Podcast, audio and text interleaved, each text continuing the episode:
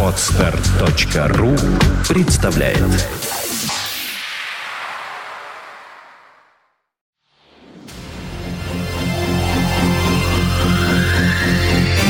21 час 2 минуты. You are listening. You're listening to Internet Radio Fontanka FM. Мы на Фонтанка ФМ, с вами Глюк Женя, очень приятно, здравствуйте.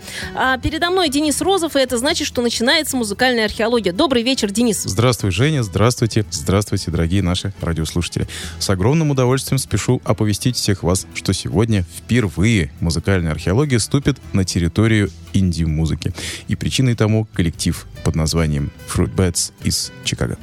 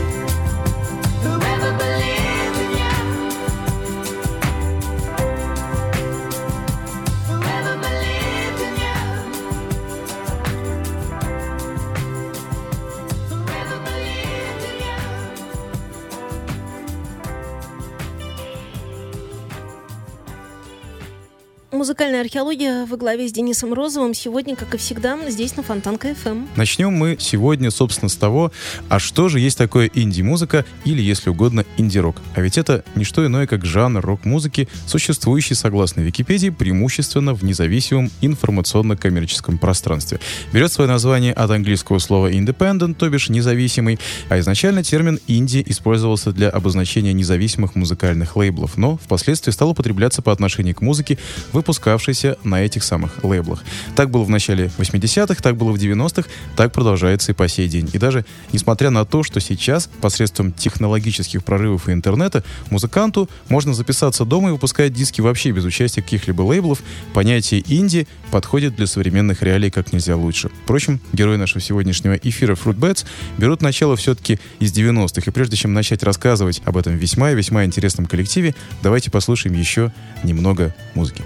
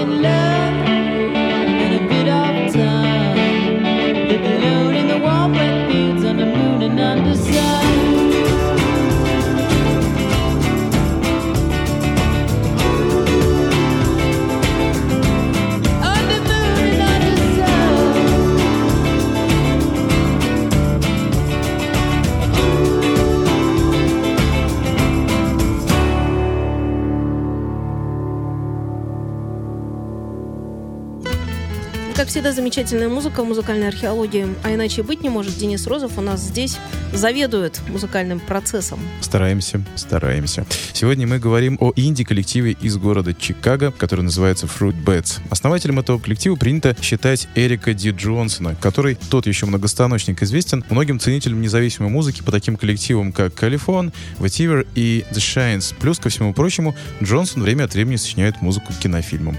И в 2000 из 2010 по 2013 год написал саундтреки аж к семи лентам. Правда, ленты эти тоже независимые. Что же касается Fruit Bats, то изначально для Джонсона название как таковое вообще не имело особого значения, и по легенде он выпускал свои демо-записи под разными заголовками, пока, наконец, не остановился, собственно, на Fruit Bats. Так получилось, что именно это словосочетание пережило все прочие варианты.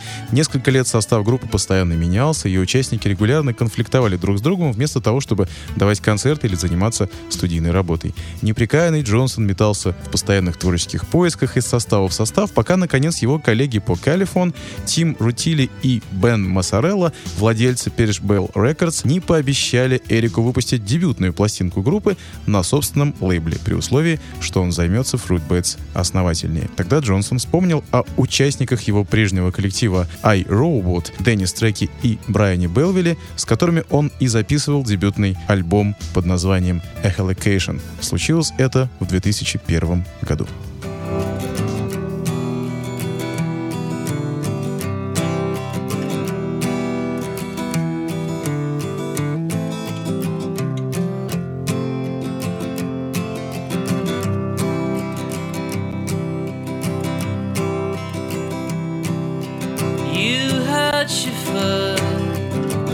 Skating down by the bay.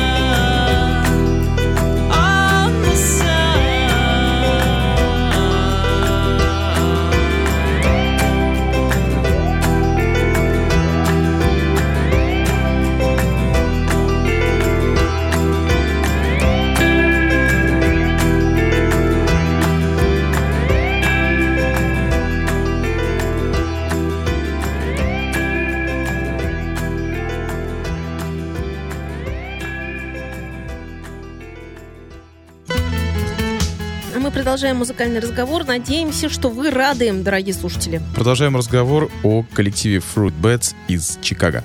Несмотря на то, что продажи дебютной пластинки этого коллектива оставляли желать лучшего, все-таки первые шаги в верном направлении были сделаны. Единственное, что по-прежнему мешало команде развиваться должным образом, это неразбериха в ее составе. Джонсону явно не хватало лидерских качеств, чтобы сплотить вокруг себя единомышленников.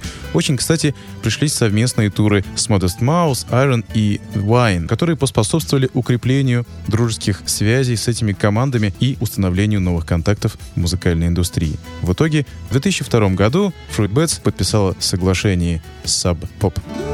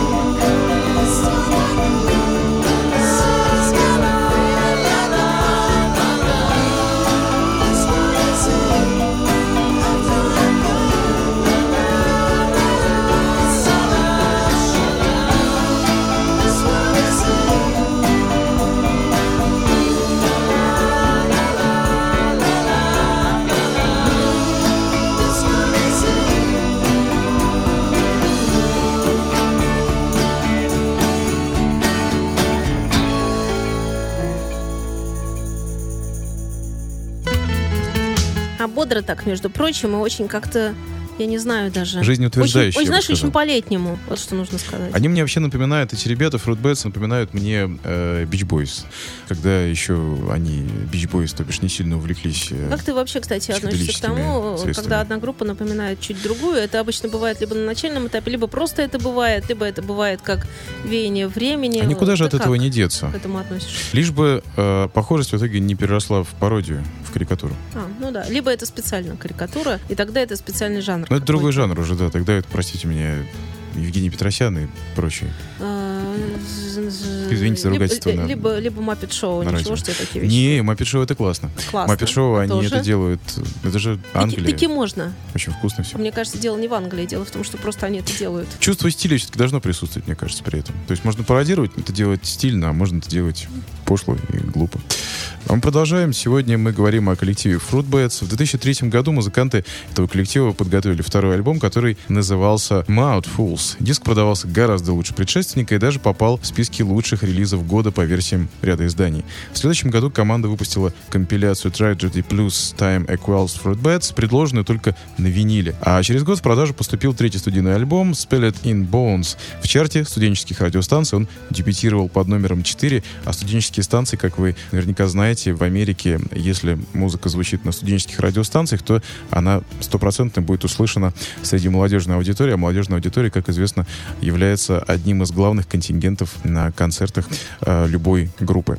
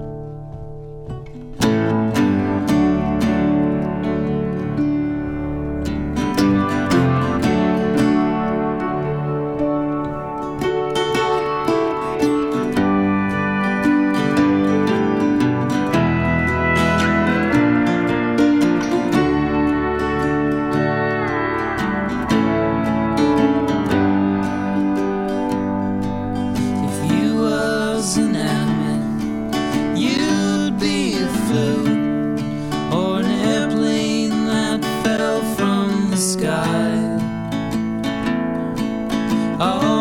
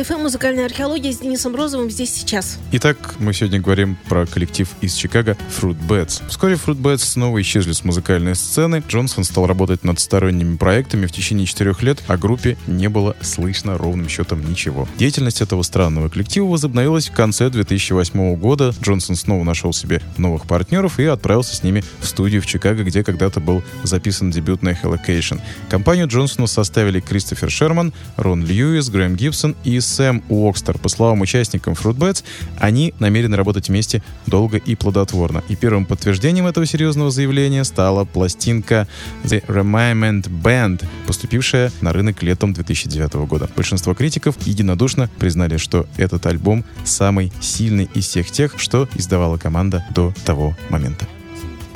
Oh,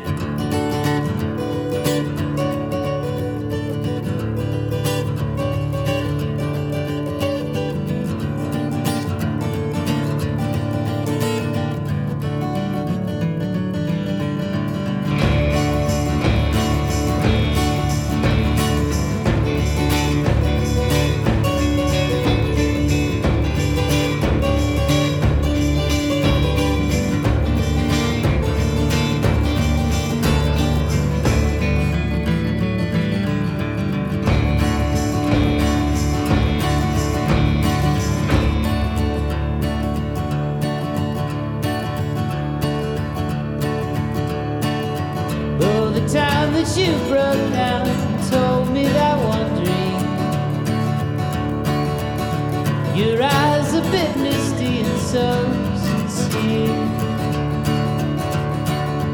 Where the rivers were vain, so relentlessly fine. And the sky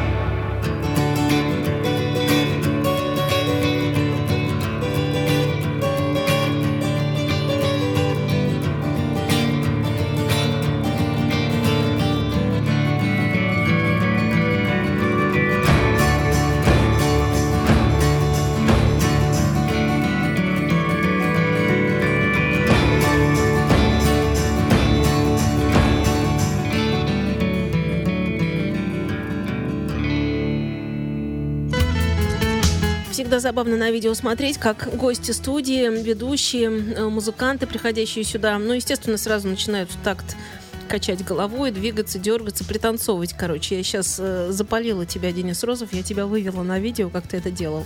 Ничего не могу с поделать. Извините, не могу сдержаться. Кстати, о музыке для кино. Вот один из треков Fruit Bats, коллектива, о котором мы сегодня говорим. Трек под названием When You Love Somebody, который можно услышать в молодежной мелодраме 2009 года «Бунтующая юность».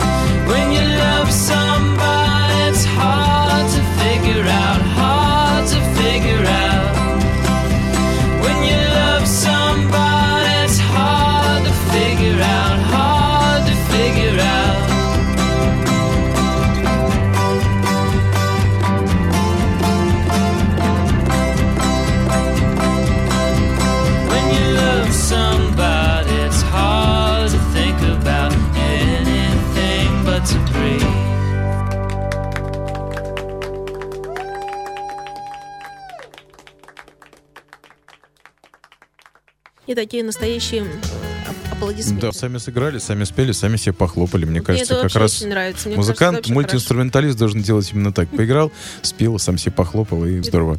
Мы сегодня говорим про коллектив Fruit Bats из Чикаго, а лидер коллектива Джонсон, среди прочих, особо выделяет коллектив Grateful Dead, хотя многие музыкальные критики в первую очередь замечают сильное влияние в музыке Джонсона таких э, титанов, как Birds и The Kings, так что относительно Beach Boys я был, в общем-то, близок. А это, согласитесь, прекрасное влияние.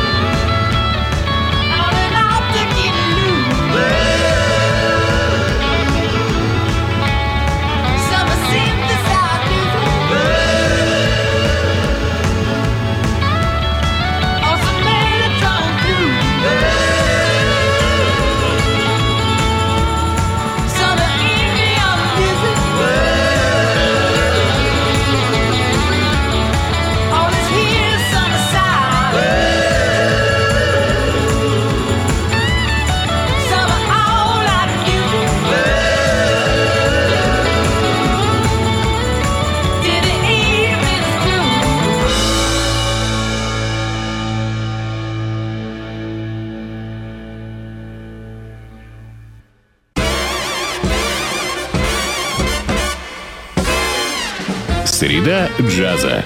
Блюз и бибоп. Дикселент и свинг. Кул и фьюджен. Имена, события, даты. Джазовая ностальгия и современная жизнь джаз филармоник Холла в программе «Легенды российского джаза» Давида Голощекина. Среда джаза. Каждую среду в 15 часов на радио Фонтанка FM. Повтор в воскресенье в полдень. Вы на Фонтанка FM. С вами программа «Русский рок». Интервью с музыкантами России. Новые имена, новые песни и немеркнущие хиты русского рока. Настоящему индейцу надо только одного. Возможно, ты на острова В программе Жени Глюк «Русский рок». На Фонтанка Музыкальная археология здесь на Фонтанка FM. Мы заодно вне эфира обсуждаем всевозможные фильмы. На самом деле... Живые же мы люди, обо всем мы говорим, да. Мы начали с того, что я признался Жене в том, что сегодня посмотрел, наконец, фильм «Легенда 17». Э, Фильм, который заслужил огромное количество положительных отзывов и чуть ли не признан лучшим э, фильмом постсоветского пространства, то есть лучшим российским фильмом современности. Хотя фильм вышел буквально вот недавно, несколько месяцев назад, но я не стал бы говорить, что это действительно лучший фильм, который снят в России э, на сегодняшний момент. Но то, что это действительно очень достойное кино, это, пожалуй, первый отечественный биопик, снятый э, не как сериальный элемент, не как э, псевдо-голливудская постановка, а это действительно очень хорошо снятый с точки зрения операторской работы, очень хорошо разыгранный актерами, очень хорошо срежиссированный э, фильм про хоккеиста Валерия Харламова, если вдруг кто-то не знает. Кстати говоря, очень классно сняты именно сцены матчей. Особенно финальный поединок команды СССР с командой Канады. Снято А действительно хроники там присутствуют? захватывающе. Берут они А немножко Там хроники идет чуть-чуть? стилистика. Там очень здорово сделана стилистика, хотя, с другой стороны, видно, что это, конечно, никакие не 70-е годы, но не режет глаз так, как могло бы резать. Надо, честно говоря, поинтересоваться еще, еще у хоккейных как бы ну Фанатов. фанатов, да. Нет, ну, вроде как никто любителей не хоккея. возражал, я, по крайней мере, читал они, много они тоже, Я тоже слышала, что они все этот фильм приветствуют. Потому что там а, как-то действительно, ну, хороший сценарий попался. Хорошая команда стала снимать картину, и я более чем уверен, что были люди, которые действительно в качестве консультантов были на площадке, и они, наверное, действительно И просто... Меньшиков, которого э, ты не любишь обычно так же, как я не люблю Тома Круза, Я люблю Меньшикова. вдруг ты признал, что здесь я, ничего. я перестал к Меньшикову относиться э, с той степенью уважения, какой относился к нему э, прежде, после замечательных Покровских ворот, после родни. Мне просто очень не понравился Меньшиков в статском советнике, и я понял, что после этого я не хочу ни- ничего смотреть с этим актером. Потому что, ну, я думаю, наверное, многие согласятся, Заунывные что крупные планы тебе не советник понравились. но это просто был фильм одного актера, который переигрывал там, где, в общем-то, не нужно было переигрывать, там и так нечего было играть. А тут вдруг неожиданно Меньшиков сыграл так здорово. То есть его было ровно столько, сколько нужно. И все сцены, которые он сыграл, а, это сцена действительно, которая вот если бы стоило бы серьезно относиться к кинонаграде отечественной, к той же Нике или к Золотому Орлу, или что сейчас у нас э, является главной наградой, я не знаю.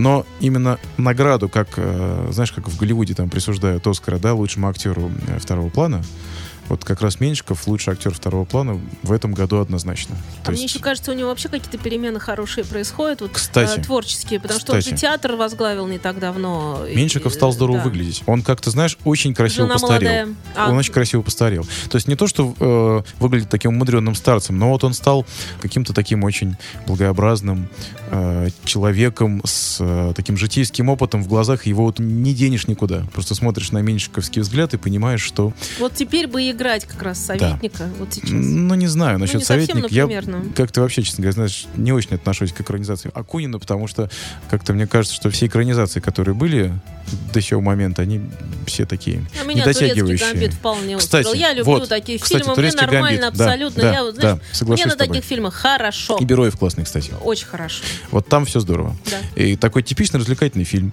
который Да. э, стоит смотреть. В общем-то, человек, который знает, кто такой Акунин, и кто не знает, кто такой Акунин. Да. Просто хороший приключенческий детектив, как Подсолнухи, э, снимали... сабли, кровища Да. хлещет. Все как-то вот как-то нормально, все абсолютно. Давай вернемся к инди-музыке, потому что стоит нам с тобой заговорить про кино, и Мы, э, наверное, и просто скажем, что мы еще сделаем одну передачу про кино с Одну? киномузыкой когда-нибудь. Одну? В какой-нибудь ближайшее... Да не одну, понятно, но в ближайшее какое-нибудь время, там, через 2-3 Ты же понимаешь, там, где одна, там 11. Это понятно. Да, мы продолжаем говорить про инди, музыку и про коллектив Fruit Bats из Чикаго, которые в 2011 году выпустили сильнейший альбом Tripper. Автор музыки Джонсон посвятил этому детищу целых два года. Он очень хотел, чтобы каждая песня дополняла друг дружку, и слушатель за время звучания диска смог бы совершить своеобразное музыкальное путешествие или экскурсию. Недаром альбом был назван именно так, то бишь Триппер путешественник. И по мнению многих-многих критиков, у Джонсона это получилось блестяще. Триппер действительно можно назвать концептуальным альбомом с четкой, последовательно рассказанной историей, с очень и очень интересным музыкальным оформлением. Да и название самих песен чего стоит. Например, «Сердце словно апельсин». Heart like an orange. town has no singing allowed.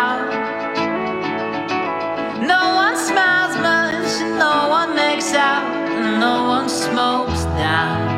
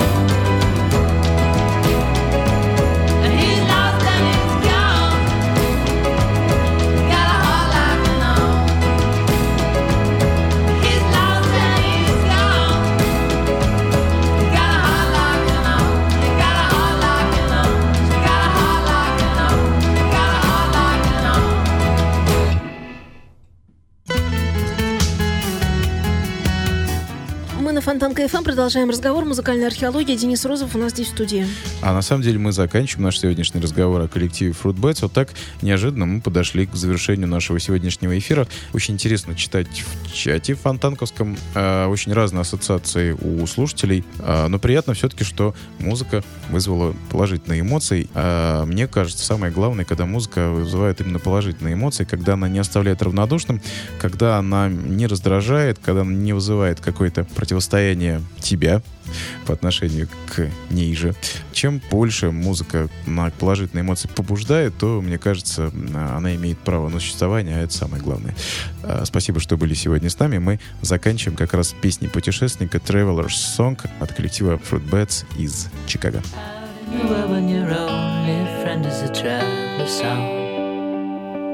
When your time and your money and your best girl are gone.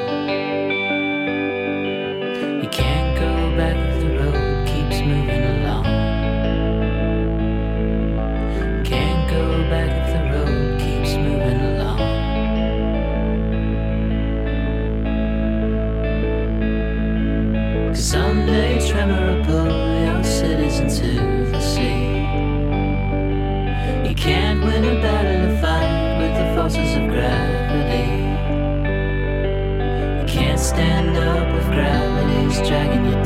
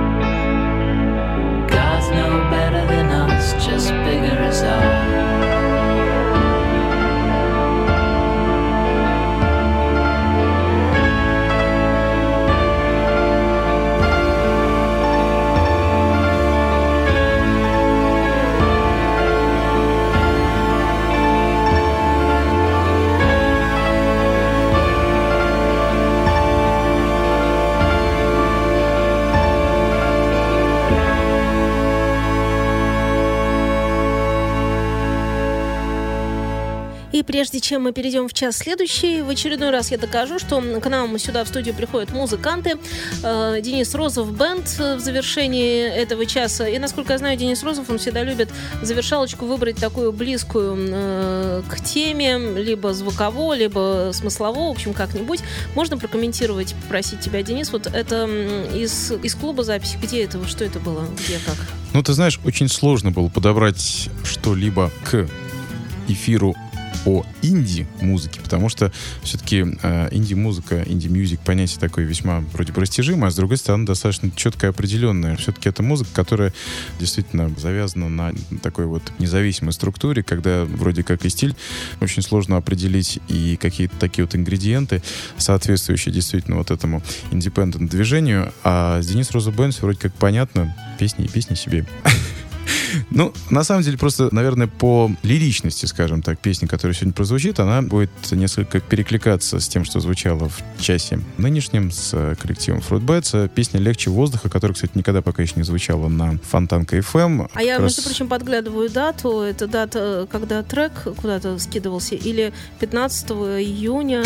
Нет, То есть, это- может быть, это может концерт. быть, летнее настроение концерта передалось. Вот чем Может быть. Это был концерт 15 июня. Кстати говоря, это был последний концерт коллектива Денис Розов Бенд, который который, в общем-то, после этого концертов не давал. После этого выступали либо с Бойер Рубейкиным вдвоем, либо таким интернациональным составом с разными инструментами, э, с разными музыкантами.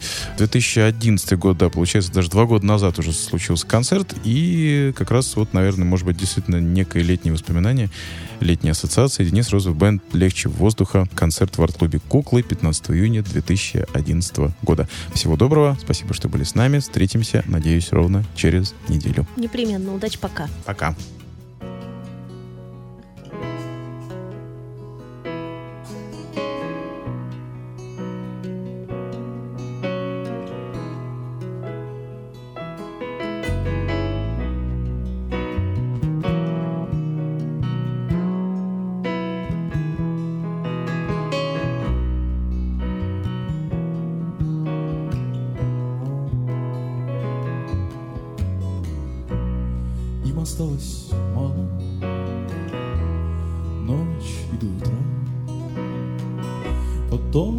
Тонким одеялом Проживут вчера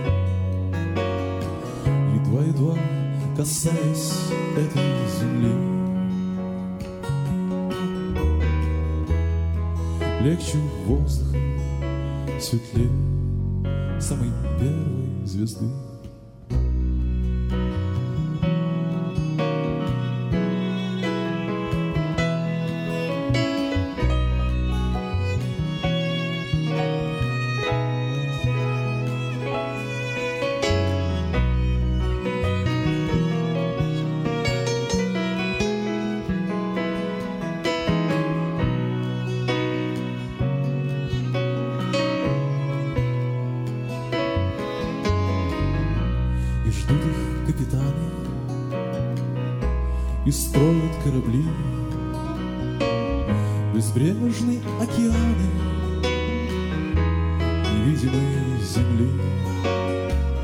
горизонт раскрашен в яблоневый цвет.